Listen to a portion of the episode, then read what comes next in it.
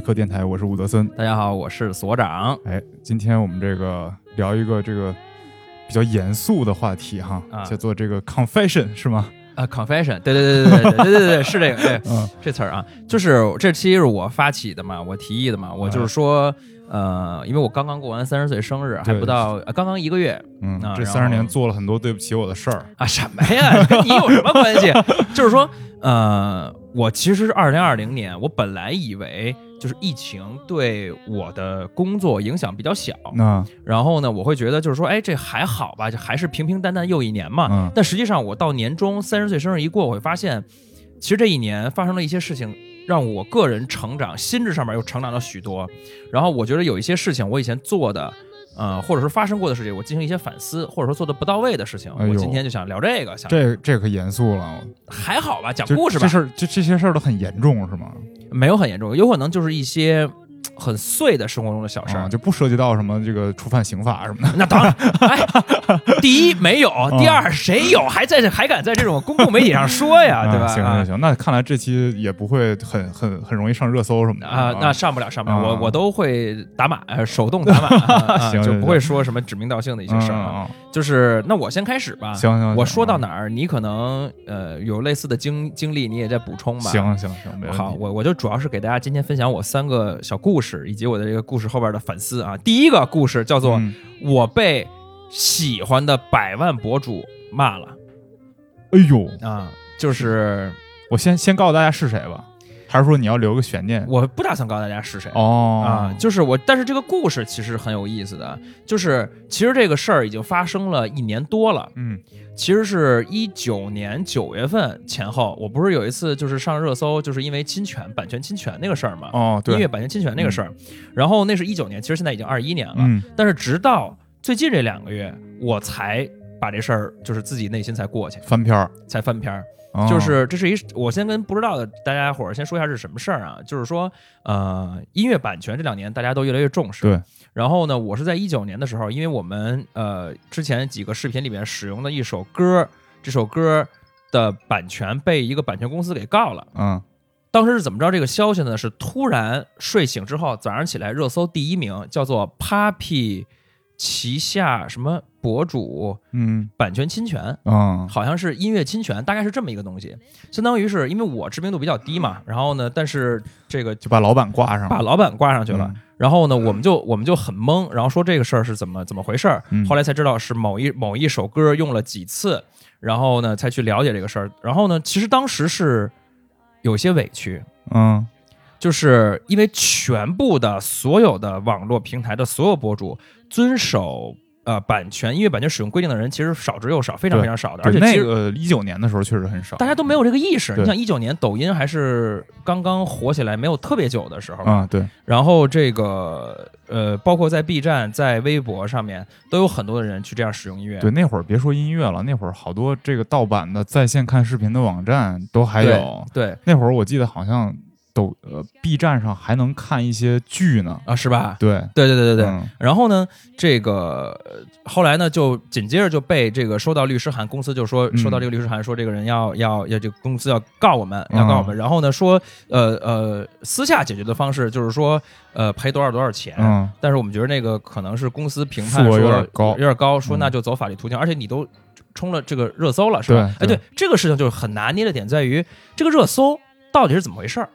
啊，就不是你觉得不是一个自然而然而然的一个，就我觉得不是，嗯然后因为我觉得是这样，就是尤其是在了解了这个事情来龙去脉之后，嗯更觉得不是，因为这首歌是一个日本的一个音乐人创作了一首歌，嗯，然后呢，呃那家公司刚买了这首歌，对，那家公司应该是刚刚买了这个这个版权，嗯。这个版权甚至就是我们用的这个侵权的这个视频的时间，比他买的版获取这个版权的时间还要早。啊，然后呢，但是大概大概意思就是说，这个公司版权音乐音乐版权公司的老板跟这个日本的这音乐人嗯。反正是朋友，嗯。然后呢，他们就授拿到这个授权，然后开始进行这些维权。首先，我觉得这个事儿肯定是侵权了。啊我觉得从法律层面，包括从道德层面，我觉得都是不好的。我这个也是也是后来发过视频道过歉的。嗯然后呢，呃，但是我觉得这个热搜，尤其是绑到了 Papi，他相当于是一个无辜的一个受害者。对，就是他没做了嘛，就就对对对，他但是他相当于是为了让这个事情引起更大的波澜，嗯，他挑了一个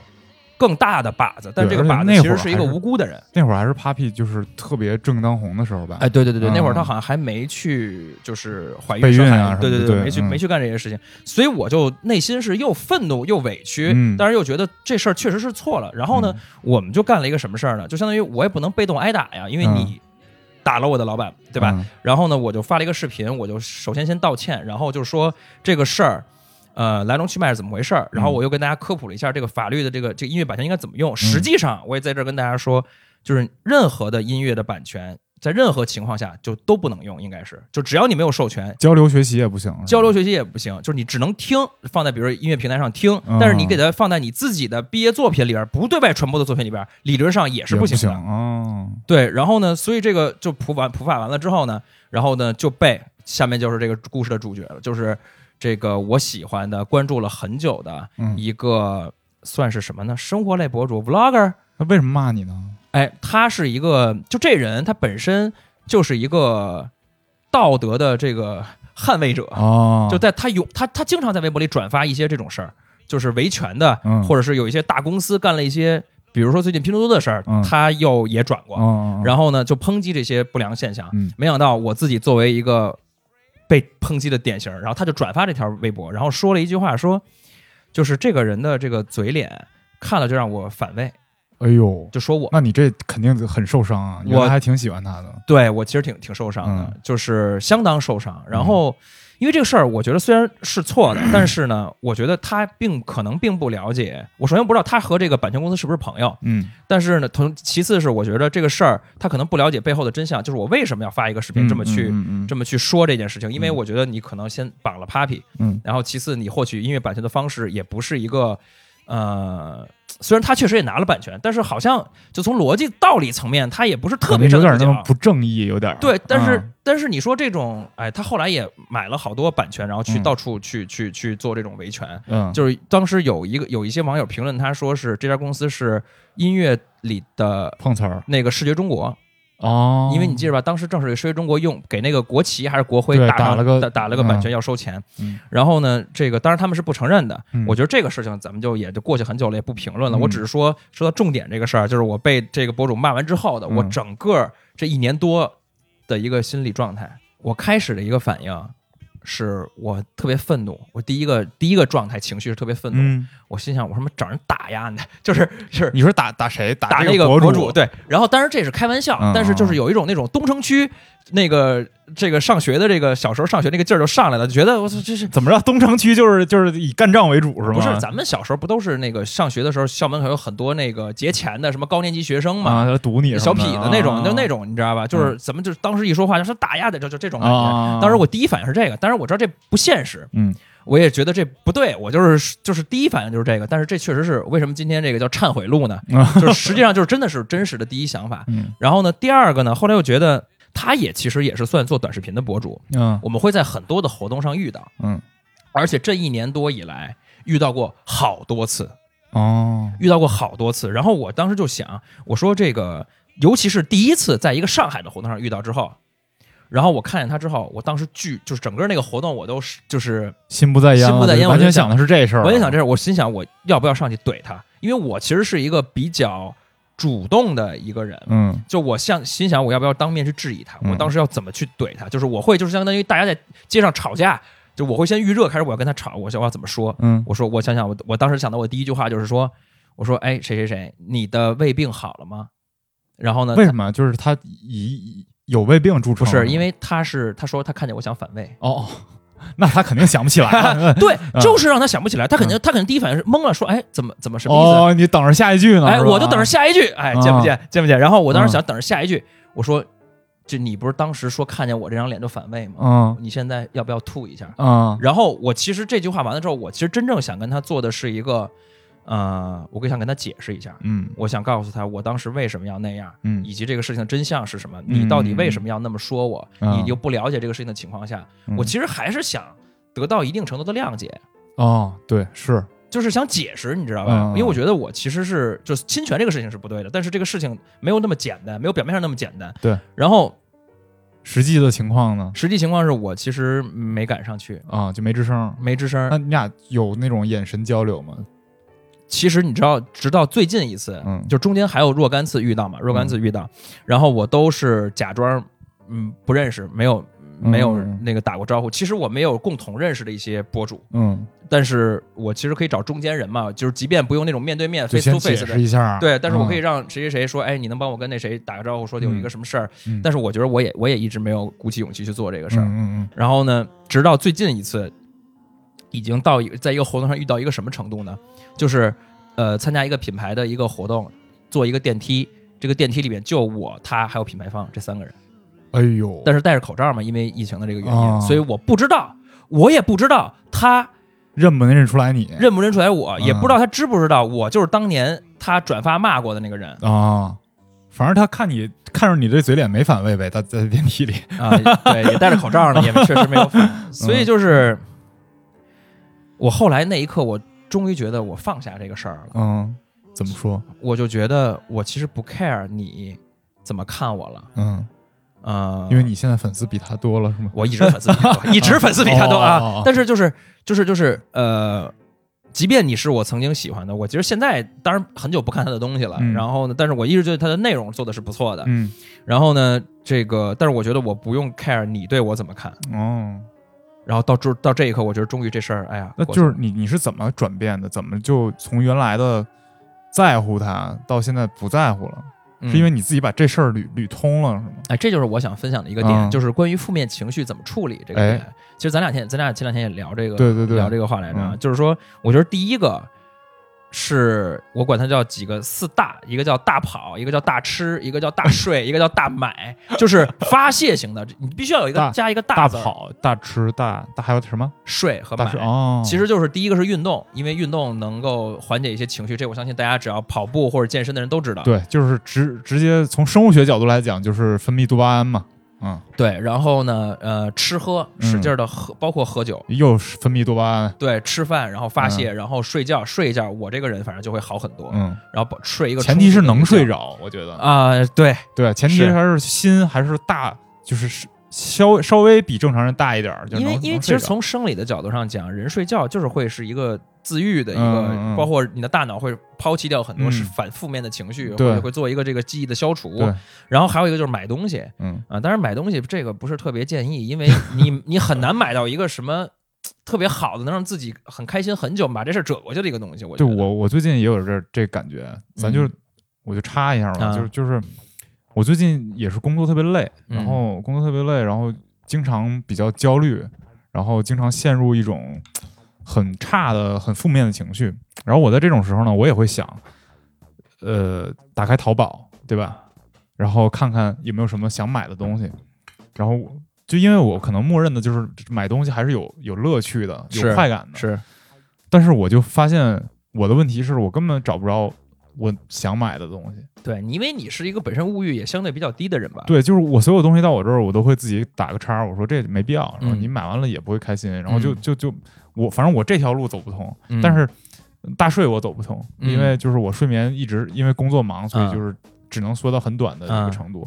然后还有什么大大吃，大吃还有大吃还有我运动嘛？我胃口不好，然后嗯运动我没时间，我就等于你这四大全全给堵住了，我，但是但是但是还有一个、嗯一个点，我觉得这个点其实是不用，因为刚才说的几个大都包含了一个呃比较极端的去发泄，啊，对可能会造成一些负面的东西。但是我觉得有一个非常有用的，就是疯狂的去跟朋友去说。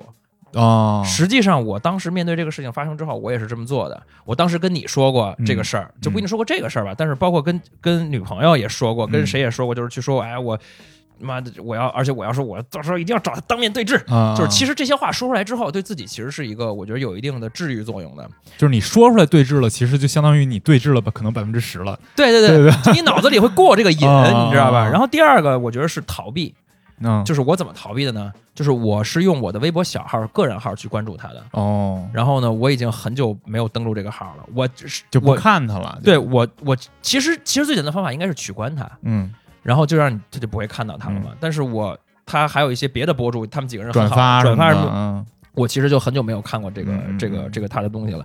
就是呃，第三个是寻求安慰是什么呢？我我看了一些鸡汤啊哦，啊，就是不一定是鸡汤文，但是有一些那种那种所谓的什么书，你就会说排解一下，哎，一些文章，然后让自己觉得哎啊这个真的有用吗？有用有用有用。嗯这就跟你低落的时候，你去看一些名人传记、奋斗什么那种感觉，就是其实也是有用的。就是比如说你要呃你要考一个很重要的试，嗯比如说考个什么 CPA，考个证，考个公务员，然后你很低落的时候，你需要激励自己的时候，你这些鸡汤和名人传记其实是管用的，哦，可以尝试一下，因为你会看，因为人都是这样的，你人都会有一个比对的心理。比如说，呃，比如说我看马斯克的传记，啊嗯马斯克是这会儿是这么做的，然后我说，嗯，我但是他我这个也低谷，我我也可以这么，就是会有一个哎类似的一个比对的一个感觉。哦，就是代入了，就是他，反正他低谷的时候比我还惨，哎然后我也能哎这个强势反弹，对对对对对，就会给自己一些力量。啊然后这第四招其实最有用的，就是其实就是等着时间治愈。啊，因为过了这么久了，我看见这人，我终于不再对他有负面的情绪了，就觉得好吧，你你也是一个就是做这个的短视频博主而已，嗯。跟我也没有什么关系，然后我也不会跟你有什么瓜葛嗯。啊、也不会影响到咱彼此的生活。这我觉得比较实在，其实这个真的是。时间能治治好好多事儿，还好鸡汤啊，嗯，真的是，真的是，就包括那个大家如果谈恋爱分手，其实说什么怎么发泄都没有用，其实就是时间久了就好。嗯，我我最近看了一个东西说，嗯，在你比较悲伤或者比较难过的时候，嗯就是有有一方面是声音嗯啊、另外一方面是肢体的接触，啊会让你比较容易在这一段短的时间里边能相对来说舒服一点。就比如说你，就是猫在睡觉的时候，或者是猫在，比如说你挠那个猫挠的特别舒服的时候，它会发出那种咕噜咕噜的声音。啊是，然后人的耳朵呢，设计是在在娘胎里的时候，包括嗯刚出生的时候，就能听到相对来说比较高频一点的女性的那种声音。啊，所以妈妈在给你咬你的时候，哦哦哦，这种声音，直到你长大之后，还是能够治愈你的啊啊。然后就包括就是体感的温度，就为什么就是拥抱的时候大家就会觉得很爽，是就是就是这个体感的这个整个你被包裹的这个感觉，会让你回到一个就是让你身体觉得比较安全。嗯。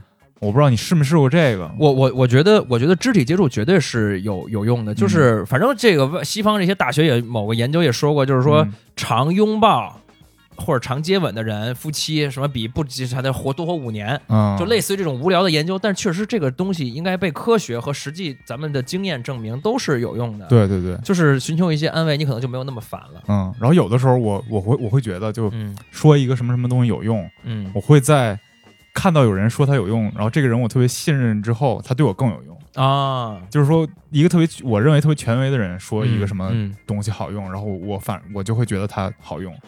这之前就我我觉得特特好一例子就是我之前一直喝牛奶，啊，就是从小到大一直喝牛奶，嗯然后我有一次查了一下 DNA，我也是手贱查了一下嗯 DNA，、然后说我乳糖不耐受，嗯，然后从那以后我就发现我一喝奶就就拉肚，哎，那你以前没有不拉吗？以？前也拉，但是不知道是因为喝奶导致的，那也照喝不误了。啊，然后现在就不喝了嘛，嗯然后就导致缺钙，前两天体检，对，前两天体检导致感觉有点钙流失，哎。还是得喝，还是得喝，嗯。牛奶还是得喝，成人也得喝。嗯。然后我对我，但是我这个故事最后我想补一下，就是说还是这个版权那个事儿的过后啊，那个就是一个小插曲，就是说这事儿过了之后呢，其实我也发现到二零二一年的现在，其实还是大量的，我不说别的领域，就说短视频这个行业，嗯。还是大量的博主在没有授权，在侵权用版权。是。然后呢，因为我有时候在微博、B 站去看到很多大 V 还在用，甚至有人用的完之后，还把那个歌单写在这个片子最后，嗯就是有一种就是哎呀，要粉丝要这首歌我选的好，嗯粉丝在求，所以我给他放出来。嗯这在我看来啊，我一个被告过的人看来，当然对，当然这个告最后是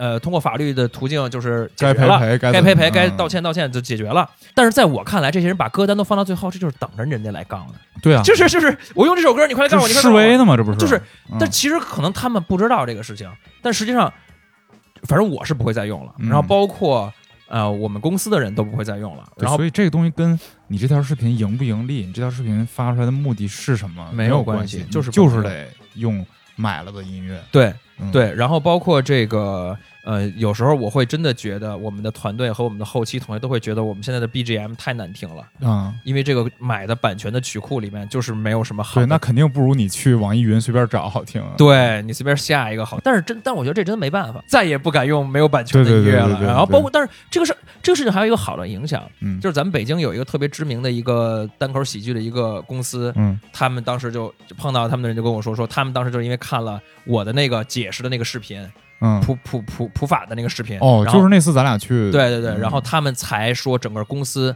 都要买一个公司的版权库，对所以即便对于一个创业公司来说是有点代价有点高的。我觉得你当时那条视频在我看来没有什么问题啊，我不知道为什么就是骂你的点在哪儿呢？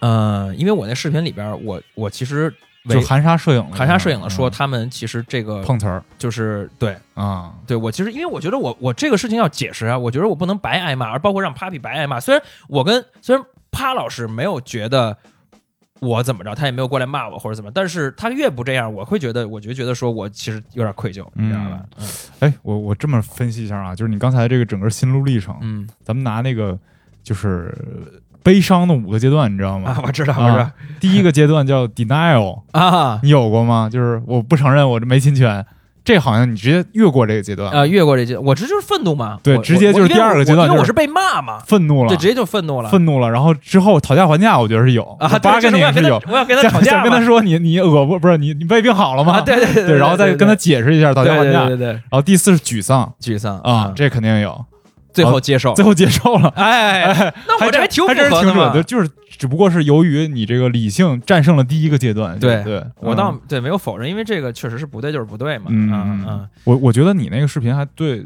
确实挺有影响的。就是你到现在搜这个关于版权的问题，还是会练到你这个视频，然后嗯大家就对于很多这个短视频创作者，包括其他行业的类似的创作者，都是一个很好的一个例子。，对我们当时就等于说是杀杀鸡给猴看了，你就是那鸡。对对对啊对对，哎啊，反正我觉得这事儿也 也也也也嗨，也不能说因祸得福，但是这个就是正好就是做一个解释加普嗯普普法吧。对，啊我觉得你这事儿挺好的，就没有什么没有啥过不去的。嗯嗯但是我觉得还是很可惜啊，就是我嗯还真的觉得他，我也挺喜欢。那你今天说这事儿的忏悔在哪儿？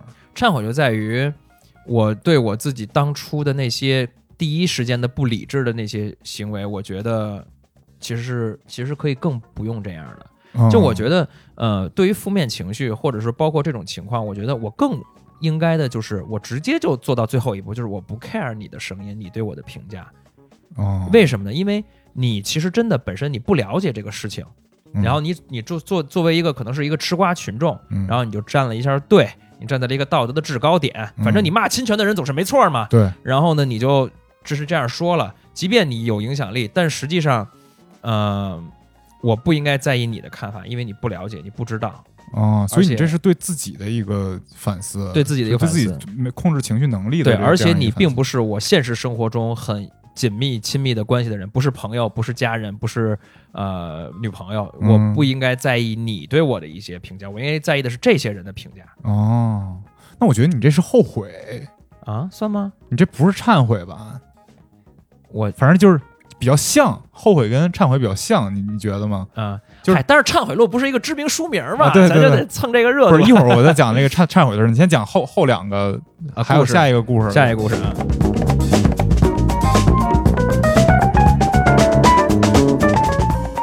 那咱们就说第二个事儿。啊，下一个故事啊，嗯故事的名字叫做《两个百万博主将我拉黑》。哎呦我操，你这怎么都是跟同行之间的事儿？我 呃，对这个事儿很巧啊，嗯也没也没有标题，我起的这个标题这么耸人听闻啊，嗯其实是很简单的事儿，就是什么呢？就是先说第一个，就是一个在业内成名很多年，自己也开青旅客栈的一个旅游博主。嗯。有一次我们参加一起参加一个综艺，然后呢就加了微信，嗯。然后我小时候也看过他的书，嗯。然后呢就出的这种实呃实体书，嗯。然后我加了他的微信，后来过了一阵儿，发现他给我拉，他给我删了，他给我拉黑了。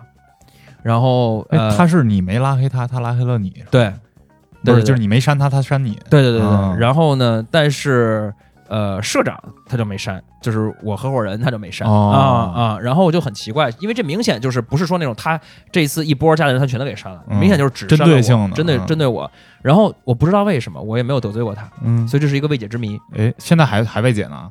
呃，未解呀、啊，未解啊。然后呢，第二个呢是一个比较有争议的一个这个一个前奇葩说辩手啊，嗯。然后呢，这个呃他也给我拉黑了。嗯然后呢，但是我推测这个是有原因推测的，就是嗯我是先给他的一个校友嗯拉黑了，也不是拉黑了，我给他删了。嗯因为我觉得这个人我不是很喜欢，我也不想以后再跟他继续交往，然后我就给他删了。嗯，然后后来没过多久发现，就是这个这个主那个人也给我删了。嗯然后这个其实就是很简单的这么一个一个事儿。但是我为什么觉得这个事儿要忏悔呢？就是我自己是一个老删别人的人，在前几年，对，然后呢，微信一直是两百多个好友左右，是吧？对，嗯，然后现在呢，我是发现哦，原来我可以有两个微信，哦。然后我可以都用，我可以把平时不怎么联系、不保持这种紧密社交关系，或者说我不想看他朋友圈，当然我现在也没有朋友圈了，嗯。不，看了的人都转到那个微信上面，相当于变成了一个工作微信的性质。你怎么转啊？你就跟他说你加一下我这个号，对，日、嗯。日删十人，你怎么说呀？就是你你跟人说就是哎，那个朋友你好，你加一下我这个号，我这个号不用了。其实是一个很麻烦的事儿。嗯我觉得我还算是比较有毅力的，我呃也偶尔偶隔三差五会做这个事情，嗯就是说我就挨个儿的，我先拿我那个工作微信加他，嗯 然后呢，我再跟他说，我说您好，因为工作的原因，嗯，这个我这个号呢就就是已经拿另一个号加您了，我这个号就可以删了，谢谢，打扰了，对不起。哦，就是那还行，我觉得挺礼貌。对，，相当于我已经还拿那个号加你了，你只要一通过，嗯，然后呢，我就通过之后，我还会拿工作微信再跟他说一声，我说我是，谁谁谁我是谁谁谁，那个嗯号可以删了，谢谢，打扰了。哦，相当于是他虽然也给人家添了一点点的麻烦，但是也还好。嗯我会这样慢慢慢慢，我会不不不做那么直接给人拉呃删删掉的这种这种行为了我以为你你你要建一个群，就是啊你这次要删掉的这一百个人，你建一个群，啊。然后你打个一，然后你拿你另外一个号也进这个群里边，啊你说大家加一下我这个哈，我那个号把你们删了，然后你不是那边就可以，那你这太没有礼貌了，嗯太没有礼貌了。然后大家可以互相认识一下，你们都是我删过的人。但是因为我那几年我总是删别人嘛，嗯，然后呢，突然发现哎，被删了很不爽，是吧？被删了之后，我我没有很不爽但是我觉得这个现象很有意思，嗯就是我当时在揣测我自己应该有什么反应，然后我就想说，我愤怒吗？我也不愤怒，我是我我我就是沮丧吗？我也不我好笑，我也不好笑，但是我觉得。我好像觉得这是一个报应，哦，你知道吧？就是你哦天天删别人，总有一天也别人会删你。我当时就想到一句话，就是说，当你觉得这个人牛逼的时候，这个人不一定觉得你牛逼；嗯但是当你觉得人傻逼的时候，这个人大概率也觉得你傻逼。啊是是，所以他就是但是就是就给我就给我就是删完删了就删了嘛。然后嗯我后来就想说，呃，引申到一个话题，就我这两年在反思的，就是说忏悔一下啊，就是说关于呃要不要维持人脉这么一个话题，哎呦，这可大了，大吗？嗯，你我先问你，你你微信多少人呀、我目前现查一下啊，七百四十二，嗯、就属于还好，就属于正常正常的正常吧。对对对，嗯。正常。呃，我现在是反正是好像是二百多，然后呢，嗯、但是我会觉得是说，我会想说，这些人删掉的这些人算不算损失了人脉呢？你觉得呢？就是我我我是这样啊，我嗯我有的时候我是那种连比如说这次快递，然后跟我互相说句话，啊，我都不会删的。哎，那你这么这样的这个快递小哥，你如果都不删的话，你现在不到七百多个人，你真的很少哎。但我会删一些什么样的人？就比如他给我发那种，哎，我要清一下好友，啊啊这我从来没有收到过哎。就那可能就是因为你删的比他早啊，有可能，有可能，有可能。就比如说我，哎，你转发这个能清好友，打扰了嗯啊，我就说，那你以后别打扰了。我我不会不会跟他说啊，我啊的意思就是你以后别打扰，我就把他直接删掉了。啊，然后还有的还有的人是，嗯、我真的是很针对这个人的删他，嗯就因为我我是不会太主动删人的，嗯，所以我就觉得这人一定是惹到你了。惹到惹到我了。我说我觉得我之后跟你不想再有什么瓜葛了，嗯然后我就直接把你删掉就好了 OK，啊。然后我还其实我就心里边有点那种。有点扭曲，我还挺期待他有一天突然找我有一什么事儿，突然发现我给他删了。啊 对我我还有有会有这种期待啊啊，我觉得这知道这知道扭曲就行。对我也要忏忏悔一下啊 这个。对对对嗯然后我当时就想说，我我要删掉这些人，算不算丢失了一些人脉？嗯我在前几年我删人的时候，我当然会觉得说，我觉得不不不算丢失人脉，嗯因为我那就是有点有点狂那种感觉，就是说。啊我做这些我的职业生涯、职场这些事儿呢，我觉得也都是靠我自己的表达和自己的内容，当然也有团队的支持啊。嗯，但是我好像不需要，就我不是一个销售，就不用混圈子。哎，我不用混圈子。嗯包括这个，我虽然也呃认识一些所这个博主啊，所谓的网红这些人嗯在微信里边有，但是我不，我们不会去什么唱 K，不私下不会进行交往的。嗯所以我觉得这每一个人在我这个行业里面都是独立的个体，你靠的是自己嗯，啊、或者自己的团队，然后嗯。但是你你靠这个圈子也没有用，你能靠他们干嘛呢？他们也不能。直接说，哎，粉丝们关注他，老铁们也不是那种关系，嗯啊，不是那种混快手的大哥那啊啊对，种类型不是帮拉帮结派的，嗯。所以我觉得没用。但是这两年我又在反思，就是说，呃，不删人可能是一种礼貌，我觉得。是，其实是，是。就是你被删了，你确实心里挺不是滋味儿的。对。嗯，就我从那两个人，我就感觉我虽然没有那么大负面情绪，但我还嗯觉得是说，哎呀，好可惜啊，为什么呢？嗯，那你现在比如说现在这个心理状态的时候，你嗯碰上什么样的人，你会选择删他？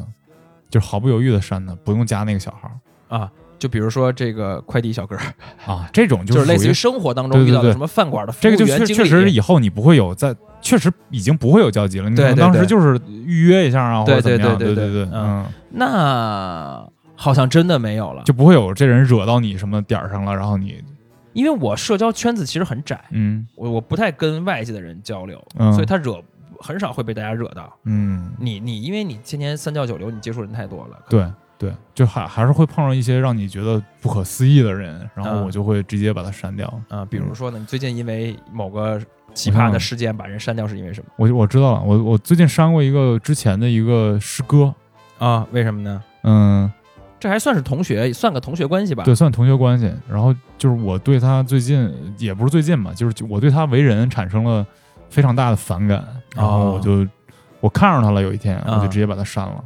我看着他想起他来了。就不是不是，就是我看在在手机扫微信的时候，我看上他了啊啊啊然后我就直接把他删了。然后我发现我我就是我我俩可能上次说话已经好几年前了，我对我我我觉得也没啥再接触的可能性了。对，啊，但是就是其实也保不齐到时候可能会有业务来往，但是嗯我觉得就没必要了。对，没必要了。我反正我对这人也不肯定，我就就就其实我我一个感慨就是说，尤其是咱们进入职场之后，大家的嗯微信好友都越来越多。然后之前还刷朋友圈的时候，我还会屏蔽很多人的朋友圈，我不看。啊就是我不想看到你的朋友圈，嗯说明其实我呃也对你这个人的生活没什么意思，你的嗯朋友圈也很无聊，我不看。但是呃，我有一个朋友，他比较厉害，他也不是什么销售之类的，他是 PR、嗯呃公关部的这种，他是会给所有人点赞是吗？不是他是有两三千个微信好友，但是每一个人都加到了一个分组里边，哦，然后他发朋友圈加分组，永远是加分组的。嗯，就是说，他几乎不出错，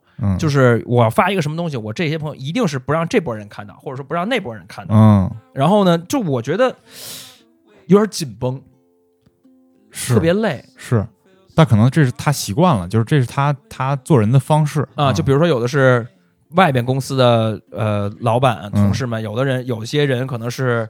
呃，追我的男生们，有嗯。的可能是什么前同事，有的些是同学，有的是朋友，有的是老家，有的是家人，然后嗯就是各种就是，就是要是我，我就直接选择不发嘛。但是但是对对他来说，他可能觉得就是发还是有必要。对，嗯，是还是发自拍，发发那个美照什啊么，这个这。那看来你你的这个分组是一个就是他可以发自拍美照的一个分组。啊，那可能是，啊但是可惜我现在也不看了，爱发不发了啊。嗯然后我其实还有一个问题问你啊，你有没有考虑过一个一个一个概念，叫做什么叫做有效的人脉？嗯，有效的就就是你之后能用到的，嗯就是不无论什么角度，比如说你想的远一点，你将来比如说你有医生的朋友。啊啊，将来你你自己生病了什么的，嗯你你走个后门儿什么这种比较可能比较方便。然后还有就是你工作上的，就嗯他确实能给你提供工作上很多帮助的，嗯，是不是这样算是有效的人？哎，那我问你，你你你觉得同学算吗？啊，我觉得有的算啊，就有的就很多不算啊，很多就是然后一小部分算嘛。对，因为我其实这个真的是一个建议给到大家，就是很多同学你其实毕了业就可以删掉。不是，我觉得删嘛有点儿还是有点儿啊，不留情面。毕竟你同窗那么多年，嗯是吧？我觉得你你你要不不愿意看朋友圈，你不看，嗯你。就把它放在那个嗯通讯录里边呗。但是你知道这个就是，比如说有一些初中同学或者小学同学，哎，你根本就连大学的专业都不一样，然后人生方向也不一样，你可能家庭背景甚至都已经、嗯已经这么多年也已经不一样了。嗯，但是他这些人你保留着，他会有时候给你嘣儿发一个我结婚了，哦然后或者是嘣儿发一个哎这个最近忙什么呢？嗯你就很烦。你要回他吗？你要给他送礼吗？你婚礼都不想请他，可是他他婚礼他管你要份子钱，你给吗？很多人是抹不开面儿的。反正我知道我我，是我是抹不开面儿的，啊，你是是抹不开面儿的呀。我一般就直接那个我说我去不了，然后就把钱打过去了，就呃即便这人本来也不熟了，你也会给他打钱。对，就是我可能因为是东北人嘛，就这是一个感觉是你必须尽的一个义务啊。啊，是吗？对对，但你不觉得亏吗？就是说，你结婚的时候你不打算请他，但是不是，反正我也不打，也不是那个三三五十万就就干过去了，就就是几百块钱就给了呗，嗯。而且我会就是见人下菜碟儿，这人跟你熟到什么程度，然后是多少钱？嗯嗯，对，这人跟你好兄弟是多少钱？然后这人，就如果你觉得以后不会再见到了，那就就就最低的标准是多少？就是你问一下你的同学，都给他多少钱就好了。啊，嗯，我一般是这么处理。我想问一下，就是你是怎么从原来经常删人，保持微信一一两百个人，到你现在的心态是，我觉得我要留个小号，多留点人，就是这个过程是怎么样的？什么事儿触发了你这个忏悔 呃，我先说说我是怎么开始删人的吧。啊？就是哎，对，这个我觉得挺重要的。就为什么别人都不删，就你一人删？大家如果不知道的话，前情提要一下，就是所长是一个长期微信两百个啊。好友左右的人，啊。就正常的话都大家都五六百嘛。啊，然后他尤其是进入长期删，尤其是进入职场之后，大家人数会多一点。对，而且啊。经常会有这样的情况，就是同学一起聚会，啊。就特熟的四个人啊。在一起，然后每年都聚的那种，啊。然后聚一起，然后发现，哎呀，你又把我删了呀，就已经就已经不尴尬了，你知道吗？对，已经不对你又把我删了啊，那加回来吧，对，这样，对不尴尬，嗯我我也不尴尬，被人嗯当面指说你给我删了，我说哎呀是对不起，我傻逼，加回来吧，加回来，对对对，就有这种，也有那种就是。也有那种人就是说你给我删了是吧？对，那甭加了。我说是是是，咱也别不用加了。就是这种情况我也不尴尬但是说回来啊，就是首先这个得从有了微信开始，啊有了微信开始，就是我是一个首先微信都不留聊天记录的人，对，就永远是空的，是吧？永远是空的，就置顶的是两个人，一个是孙天一，一个是我女朋友。嗯然后呢，呃，这个在我呃前几年造成了巨大的一个工作的不便。就是你找不着你之前说的东西、发的图什么的。，对，就是比如说有一个呃客户说了一句话，嗯然后我给他删掉了，但是后来我忘了那个信息了。嗯，然后就特别麻烦，我需要求别人把那个聊天记录再转给我。嗯然后呢，自从最近微信出了这个可以把这个聊天对话框删掉，但是不显示，呃，就自从微信现在出了这个叫做不显示该聊天这个内容之后，哦就好多了，就等于你不显示这个对话框，但是它聊天记录都是在的，哦，这就对我来说特别的。那你这不是有点？儿脱裤子放屁吗？就是你本来你你就你删它的目的是什么？你是删的目的是我希望我那个页面整洁。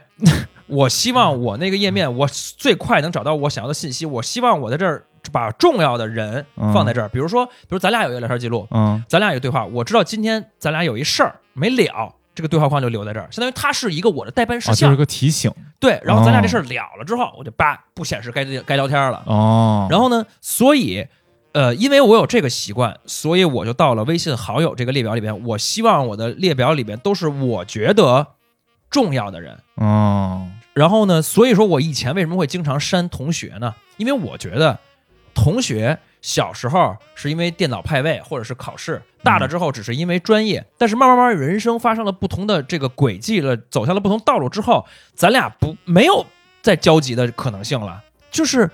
呃，你回老家了，比如说你毕了业，这这个大学毕业之后你回老家了，然后你干的也不是这行，咱俩除了同学聚会有可能再见，出你还得来，我也得去的情况下，咱俩可能再见，不然的话咱俩不会再见了。嗯而且我本身我觉得我当时我跟你可能关系也不一定好，不一定熟。嗯，你结婚，我觉得大家也可以去试图想一下这个这个概念，就是说你删不删这个人取决于什么呢？你结婚想让他来吗？他结婚叫你，你想去吗？如果都是否的话，你其实我觉得这个人就可以删掉。但我觉得，比如说你反过来想啊，就是会不会有人觉得，恰恰是因为你们之后会没有交集，嗯，所以一定要留一个联络方式？就像现在每年学校都会留就是统计嘛，啊。毕业生现在在干嘛，嗯。手机号，然后现在加原来是飞信啊，啊，对，飞信飞信群飞信，啊，然后现在是有加加微信号，然后比如说每个班都会有自己的群，嗯。嗯，那他的目的不就是为了让 之后遇到万一遇到什么事儿，真的需要大家一起来解决的时候，或者是这两个同学真的就是想联系，比如说他转行了啊。啊，想来找你聊一聊，嗯。这种时候，然后大家那方便能找到吗？但我觉得我没有那么好心，说你来找我，我就想帮你。嗯然后同时，我觉得，呃，以我的现有的这个社交关系嗯保留的这些人，我觉得我够了够了，我够了，我我也不就是非得转一行，然后求着人家怎么着了，因为我觉得，就是我觉得咱俩这种虽然是。学的是这个 媒体，或者是说内容做内容的人，但我嗯觉得做内容人也好歹算是一个有专业技能的人，就有有点技术性，有点技术，性，就不是有点手艺，对，就是你比如说你是一个嗯公关，或者是你是一个销售类的这个岗位，我觉得你确实你可能要啊留卖保险的确实是留尽尽可能多的人，对对对对对。然后所以说我就开始习惯于，我甚至连老同学都删，或者是嗯多年不联系的朋友都删掉。嗯，然后呢，直到我今年年初换了。不是广告啊，嗯我不说什么品牌了，好吧，以防大家说广告。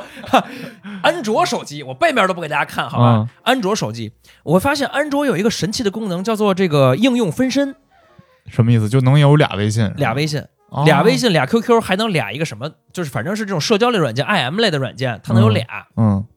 然后我其实就可以有两个微信号了。哦，就两个微信号同时都在线，而不哎是说原来那种切换啊。对，因为你切换你会错掉错过信息嘛。对对对但是我两个微信都同时在线，这个时候就便于我去，我甚至有时候去一些呃讲座的公开场合，允许我把我的个人微信号放上去的时候，哦，你直接给二维码，直接给二维码，嗯因为这个时候我觉得会是一个哦，咱俩在我的工作微信里边，你本身就是我的一个工作关系，嗯，所以你找我一定是因为工作上的事儿，然后那咱们可以可以有一个联系方式，那其实便于你找到我。就是当你转变了这种方式之后，嗯，你收到的那种让你不开心的人的信息多吗？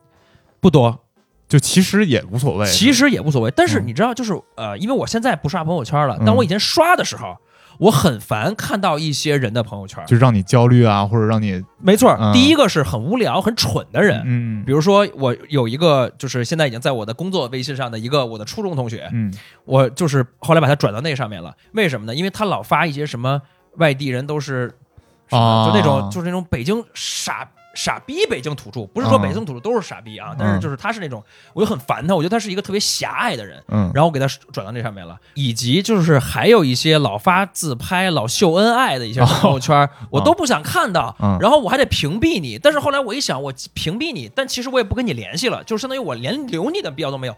那咱就要么以前就删掉，现在就工作微信吧，啊，我也不看你了。但是我嗯现在连朋友圈都不看，所以就更清静了。对。其实我觉得，如果说不看朋友圈的话，你微信不管留多少人，对你影响其实没有特别大，因为哎，那种、真的那种就是每天给你发我要清一清好友的这种人嗯还是少，很少。还是少。真的，你说的这个特别对。嗯，就是我，我以前是几乎是每周一到周五早上起来，我就会先删一波人，删一波人，就是不是删一波，就是而是请，就我先拿小号工作微信加他，嗯然后说请您，呃，我加完之后，我说我说您那个已经拿小号加您了，您那个加一下他把我这号删了吧，谢谢谢谢，打对不起打扰了，就是这个。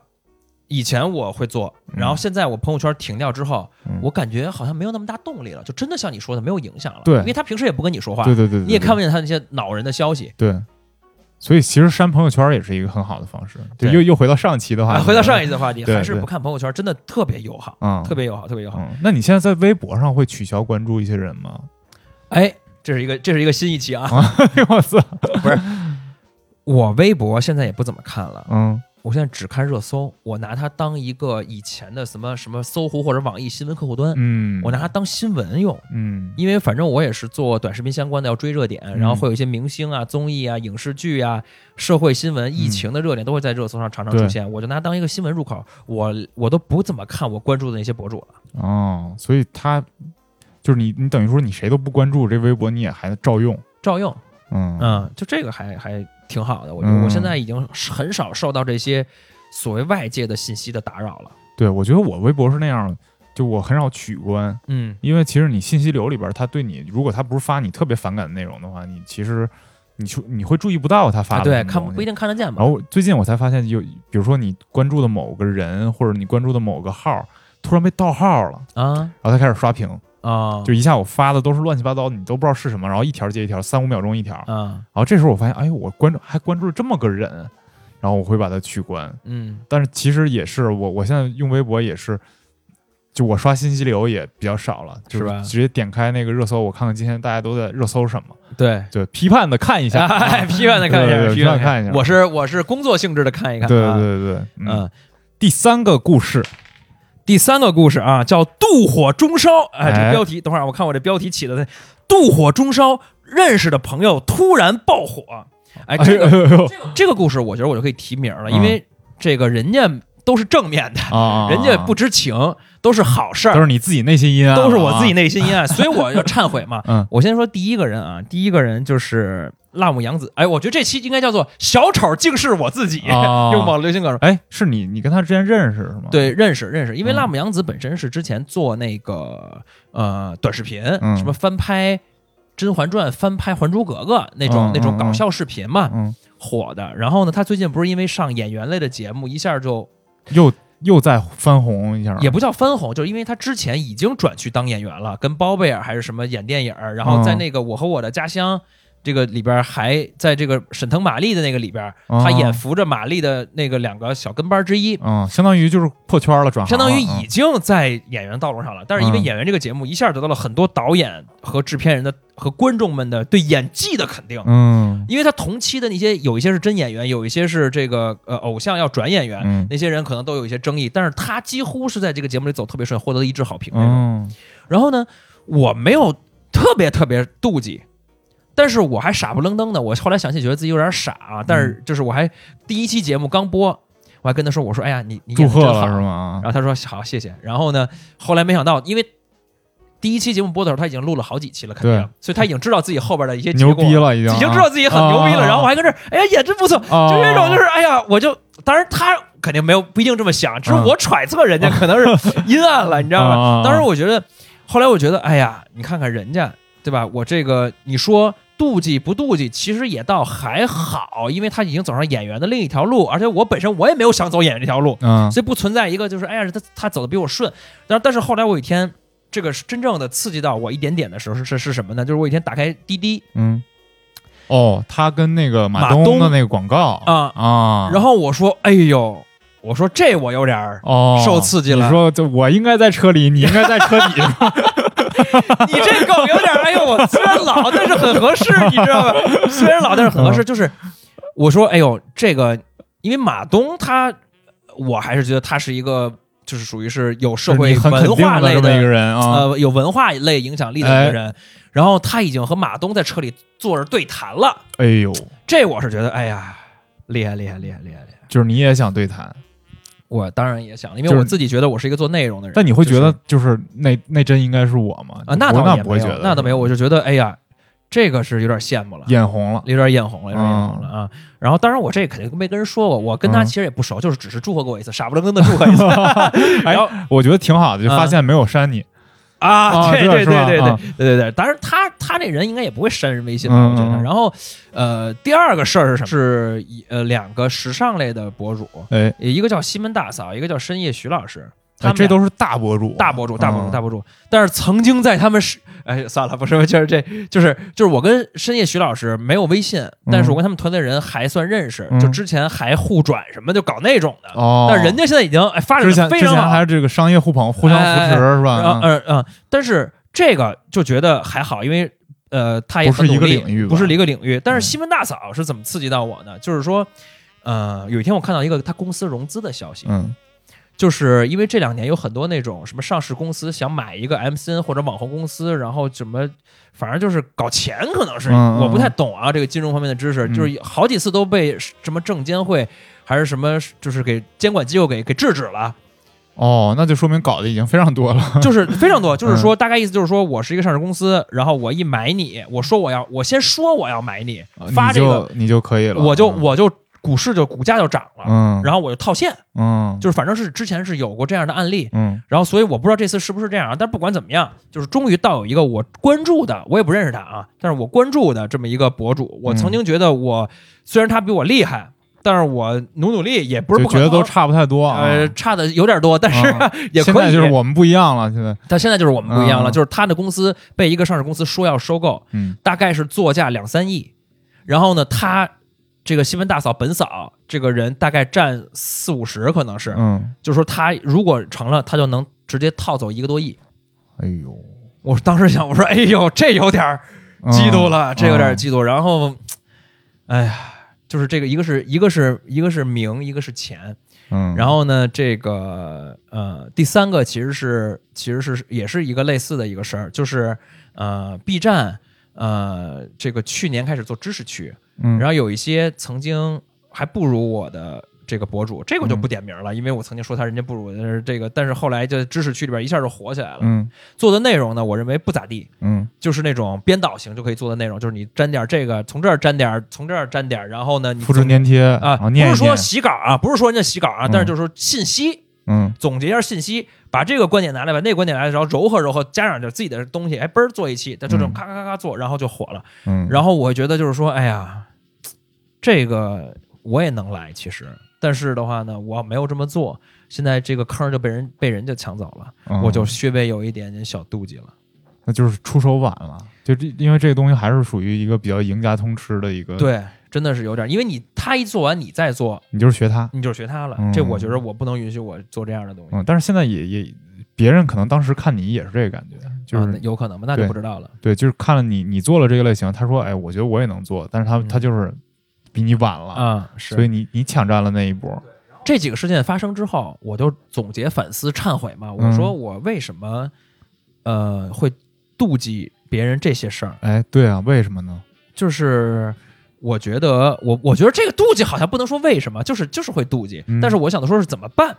因为我觉得人其实是最容易被身边的人所影响。嗯就比如说，比如说咱俩，嗯我什么时候最妒忌你呢？就是上学上大学的时候，嗯就是呃，你比如说拍片拿奖。哦，然后这个这个呃，没别的了，行了，就这样吧，哎，我刚要想到一个点啊，那也就别说了啊，得得得得我，大概知道你要说啥啊，了，得得得得得，我正组织语言呢，悬崖勒马了，悬崖勒马。及。时制止啊，对，但是你比如说你现在，咱俩比如说我是做短视频，哎。然后你是做广告的导演，嗯。你再怎么牛逼，也可能不会刺激到我了。或者说刺激的程度小一些，哎。就因为咱俩赛道不一样，但当时咱俩都是同学的时候，嗯。那时候最刺激到我了。我觉得后就是这种，比如说你呃以前可能是呃你的邻居最刺激你，但是现在咱们没有什么邻居，可能就是你的同学朋友过得好会最刺激你。我觉得你这个说的特别有意思，嗯。就是前一段时间不是丁真火了吗？啊然后就说为什么大批的这种直男网友们在酸丁真，啊，就是说啊这背后的原因是什么？你看丁真是一个年轻的帅小伙，嗯。然后因为帅所以成功了。嗯。但你说有好多偶像也是嘛，嗯，就是没有什么技能的偶像，他也是没有什么演艺技能的偶像，他也是因为帅，嗯。所以他成功了，他有大批粉丝，他能嗯。赚到钱，能有社会地位。那为什么大家不会去酸那些，就是这些直男哈，嗯，不会去酸那些因为帅所以当了艺人成功的，而去酸丁真，哎，这个为什么？这我还真没有是吧？想过，为什么？其实跟你说的是一个道理，嗯，就是你会酸身边的人，他们觉得丁真是身边的人吗？不不是说因为觉得他是身边的人，是因为觉得丁真得到的那个东西是他本来应得的，因为丁真并不是说成为了一个艺人，啊，赚了大把的钱，而是丁真成为了一个公务员。哦，点在这儿，你知道吧？就是哦，真的吗？就是有很多直男们，就是我奋斗的一个目标就是我考国考，嗯然后当公务员，然后回嗯家乡建设 建设家乡。那丁真直接因为长得帅当了公务员，回家乡建设家乡。就这个事儿是正常人奋斗的一个目标，就是正常人没有人说我他妈奋斗的目标是当王一博，对吧？啊啊，那对对，那你觉得你也不可能嘛？因为，人家帅嘛，你长啊得熊样，你就别扯了。对，嗯但是正常人都会说，我就因为当公务员这事儿跟长相是没有关系的，他是等于说跟大多数直男们是一个领域的，嗯，所以当大家看到丁真在这个领域上因为长得帅取得了成功的时候，他就会去酸他。其他的时候最多是我羡慕你，嗯不会去我嫉妒你。嗯，对，所以我觉得你说这个很在点儿上，就是你会酸，会嫉妒身边的这些人，就是原来跟你是同辈的这些人。对对对。嗯但是我后来说，我说我怎么怎么忏悔，怎么反思，怎么解决的？嗯就是我后来就想说，这个是我今年我觉得迈向三十岁的一个巨大的一个进步，就是哎我觉得我现在不怎么攀比了。哦，就是你别看我刚才说了好多啊，但是我以前是怎么攀比的？我以前就觉得，哎呦，这人涨粉涨得厉害，我不行，我我我我得我得去比。嗯然后这人怎么呃呃买了个什么包？哎，我就这人买这房，我哎呦我就得比，嗯，就是个什么都可能刺激到我，让我想要比。嗯就是以前是这样的，但是呢，从从这几个事情，我后来总结就发现，我说不，你嗯，别人的生活是别人的，只有自己的生活，你才知道酸甜苦辣。嗯。你看别人那些光鲜亮丽，他可能有他的烦恼，但是你自己过好你自己的东西，你自己获得了进步，那个那个才是真正的快乐。然后我就后来总结了一下，我觉得让我的现在生活变得更所谓现充，要当一个现充的人嗯。的一些手段，嗯，我分享分享给你。现哪俩字儿？现实充充实，哦，现实生活很充实的人、哦叫现充的人。就是第一个，就是我今年养了狗。哎，啊，就是、呃、第二次，那第二次对，然后呢，呃，真的很不一样。就是我，尤其是带着这个反思的思想去看待这个养狗这件事情的时候，嗯。就是因为现在虽然很多人在云撸猫、云撸狗，嗯。但是当你真正养一个狗，你的你摸它、触触摸到它，它舔你，嗯，它杠你，嗯。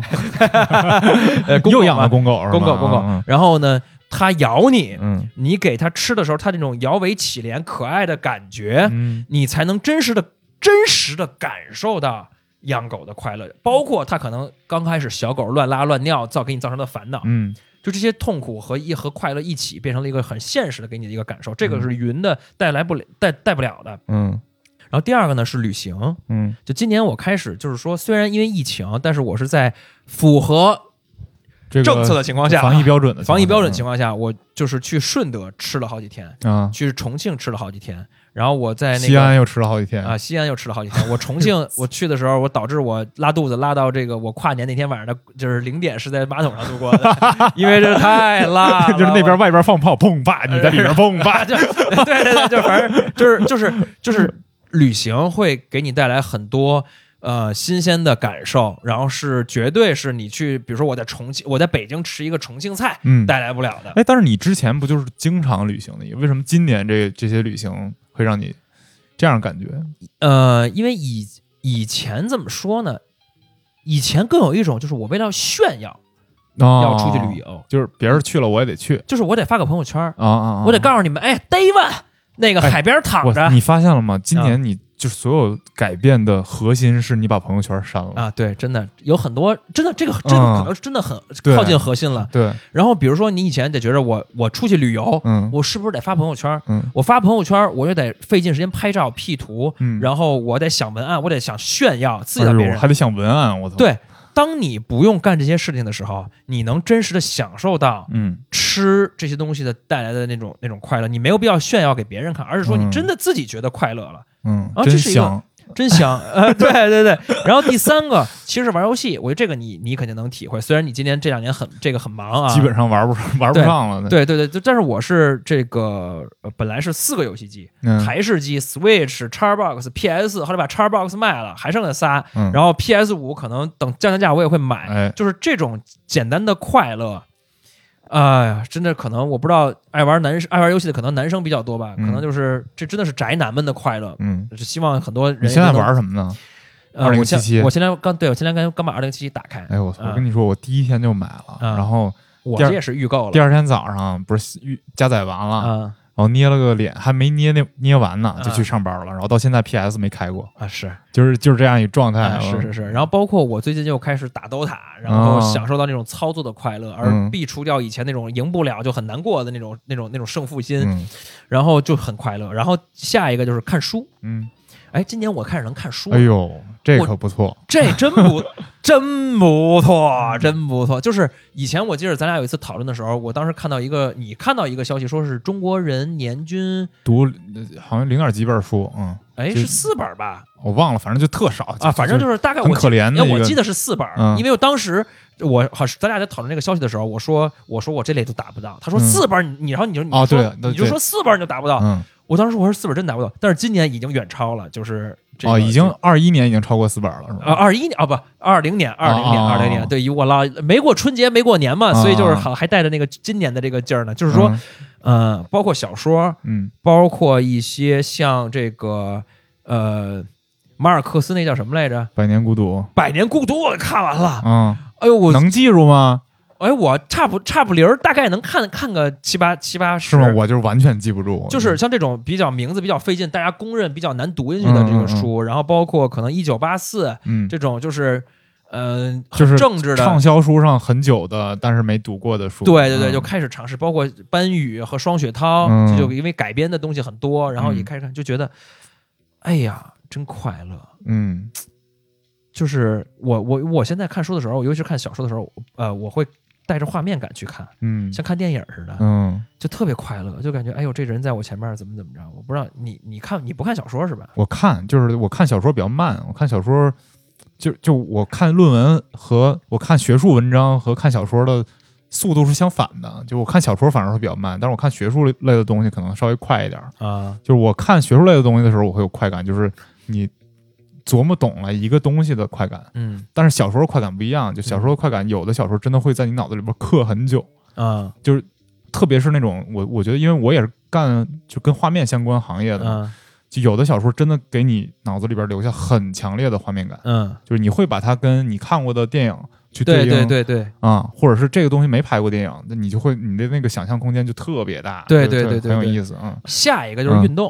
哦哦，我今年进行了一些，就是我觉得可能再不去运动，再不去学习就老了的运动，嗯比如说滑雪。嗯，呃，虽然说前两天那个张家口崇礼云顶滑雪刚死了一人啊啊是吗？啊，被哦电线被电线绊死了，就特别特别奇怪。这雪场应该有责任的，嗯但是咱这这不知道啊，就不说了，不没有没有调查清楚就不说了。但是我觉得滑雪一直是一个就是被认为特别小资、特别年轻人、特别酷的一个事儿，嗯还贵，还贵的一个事儿。然后我总觉得我应该会，嗯，然后但是就这些都符合你的那个人设是吧？哎，就不是，因为它确实是，就是我觉得人类很多的快乐就是来源于速度，开车、跳伞、蹦极，什么翼装飞行，嗯都是来源于你其实为了一速度，滑雪、冲浪，不都是为了滑冰，都是因为有速度嘛。嗯，然后我就去学，我觉得又难又累，然后又快乐。然然后包括我每周去游一次泳，我我的游泳的这个就是这个体力越来越进步，就因为你你可以算，我今天游了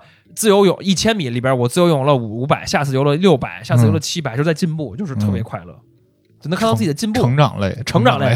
然后当然了，我觉得还有最后一个点就是逃避，这怎么说？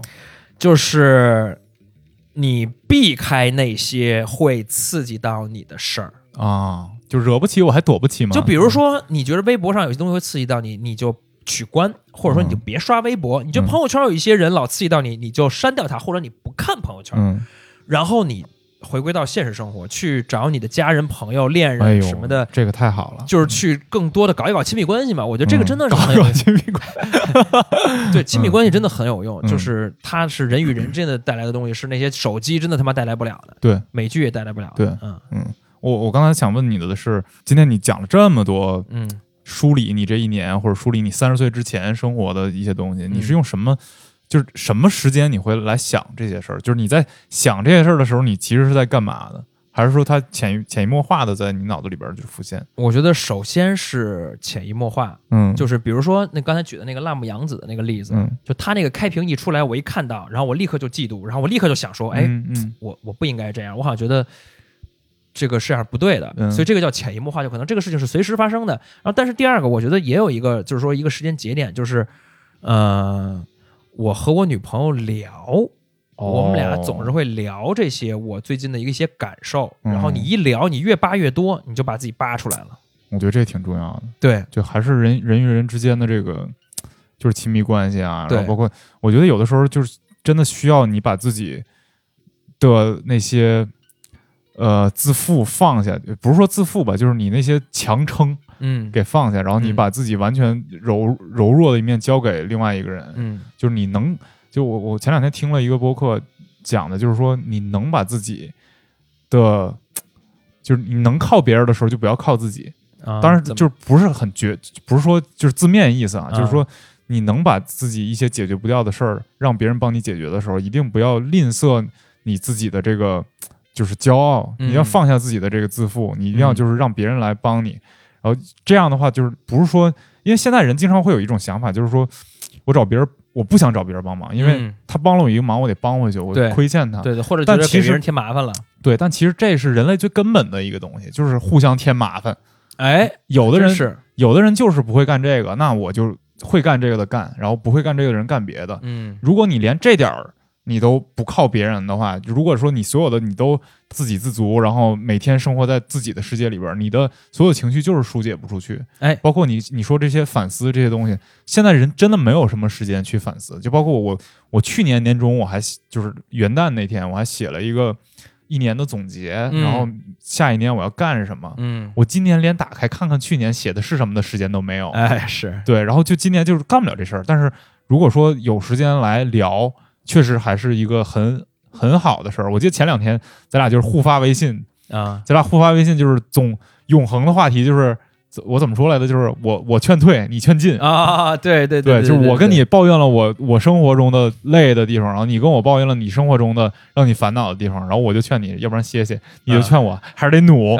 是是是对，我觉得就是还是有帮助啊。是是，就是我觉得这个是很重要的一个点，就是说。呃，在这个时候，你甚至可以把一些朋友当做很功利的来使用，就是，说，比如说我我我当我需要努力积极的时候，我可能找这个朋友，嗯。因为我知道他会劝我说，哎，咱再绷一绷什么的。嗯。只要需要我说歇一歇的时候，对 我可能自己内心就已经想歇一歇了，然后我找你，然后你就说，哎，咱就是歇歇着对哎歇着对，哎哎，然后而且我我发现就是我这些年，因为我嘴比较损，嗯。就经常是有有的人就直接，比如说啊，在群里边看着一个什么中医的东西特傻逼，他就艾特我，嗯嗯他就觉得我会帮他骂。嗯就有的朋友也是，他觉得周围他碰到一个什么特别他觉得不合理的一个人一个事儿，嗯他会跟我说这事儿，嗯因为我会帮他骂的特别狠，嗯先骂回去。所以我我觉得我我我也挺高兴，我成为这样一个工具，人的，就是对对对对，你可能这是我的特长。对，可能骂完之后，他可能就开心一些，对对对对就可能这事儿也不会造成嗯别的事儿的影响了，对啊互相帮助一下挺好，互相帮助一下。嗯反正我觉得，没想到二零二零年对我的这个影响和成长是这么大的。嗯，哎，我我还有一个问题，补充问题哈，就是你今天聊的主题是忏悔啊，嗯或者是就是忏悔吧？嗯那你忏悔的对象是谁？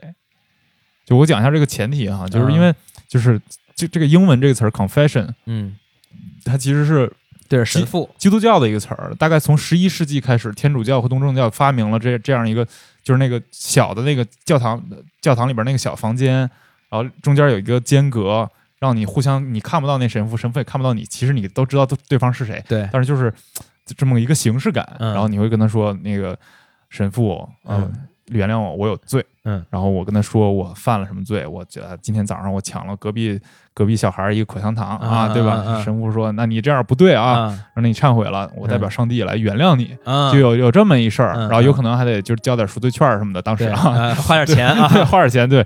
对，但是他他是忏悔的对象是上帝，嗯对，但你你像现在作为一个咱们作为一个就是不信上帝的人，嗯，你忏悔对象是是谁？是自己吗？我觉得主要是自己。嗯就是你，包括我跟我女朋友聊，包括咱俩做这期节目、嗯跟你聊，其实更多的是帮我梳理出这些东西的一个来龙去脉。哦但是更重要的是返回到我自己这边，嗯我才能意识到，哦，我现在是这么想的，这么想是对的，我现在进步了，我已经不再像以前那样了。嗯我能意识到我自己的个人成长，这对我来说是一个很重要的事儿，嗯，就是我知道我在进步。对，这这是一个，就是我我我查了一下，就是说那个跟神父忏悔的五个五个阶段，不是嗯五个阶段，就是你要做的五件事儿。嗯第一步叫呃检验你自己的良知，嗯嗯，就是你问自己，我这件事儿是不是做做错了，就真的去检验一下。然后第二件事儿是真心的觉得你错了，嗯真心的觉得你 sorry，这个是我是这样的，呃对。然后第三是然后忏悔你的罪，是。第四是呃呃在你之后的生活里边弥补这个罪。啊。啊、然后第五步是呃在你忏悔之后，神父神父会对你做一些安排，然后你完成这些安排。啊，那你看你自己的这个忏悔的过程符合这几步吗？就是首先，我觉得真心，如果是对自己的话，肯定是真心的。对对自己没有骗，那你的太能骗自己，自己骗自己，对自己骗自己。但是你呃，还有一点就是，我觉得忏悔他会求一个原谅。啊，对，这个是他们那个原意的里面很重要的一个部分对，就是呃，Forgive me, Father, for I have sins，、嗯就是你得让要被 forgive，嗯被被 forgiven，然后你你这个这个东西在你自己对自己的忏悔里边能体现到吗？你会自己原谅原来的那个自己吗？我当然会，我一直不觉得原来的自己是需要被原谅这一步的，为什么？就是我一直觉得这是我，我是一个永永远要向上成长的一个人，嗯。就是我过去肯定是有各种各样的问题，嗯，但是我不觉得那是一个怎么说，哎呀，我原谅他，然后我得到了一个救赎，而我是觉得我能意识到我原来做的不对，嗯。这就已经是一个进步了。嗯，可能就已经是一个，可能也许就是已经是一个原谅了，嗯，然后我就已经获得了可能所谓的救赎了，我就已经进步了。啊，那你以后就是你会确实的改变你的行为，对的，对的，对对的，对的，就是嗯我我我我当我当然不是说你比如说像今天说的这个呃妒忌，你其实很难控制的。嗯呃，我只能说我不断的成长，然后加上自己就是比如说避开一些刺激，嗯然后加上自己越来越充实，去慢慢做到我越来越少这样的情况。但是你不、就只能说是这样的啊、嗯，我觉得挺好。哎对我我我，其实我我挺羡慕你能就是有时间来做这些自我反思啊什么的。嗯就因为今年我确实是，就我现在连咱俩录播客，我找个话题我觉得都难，就因为整个脑子都被占满。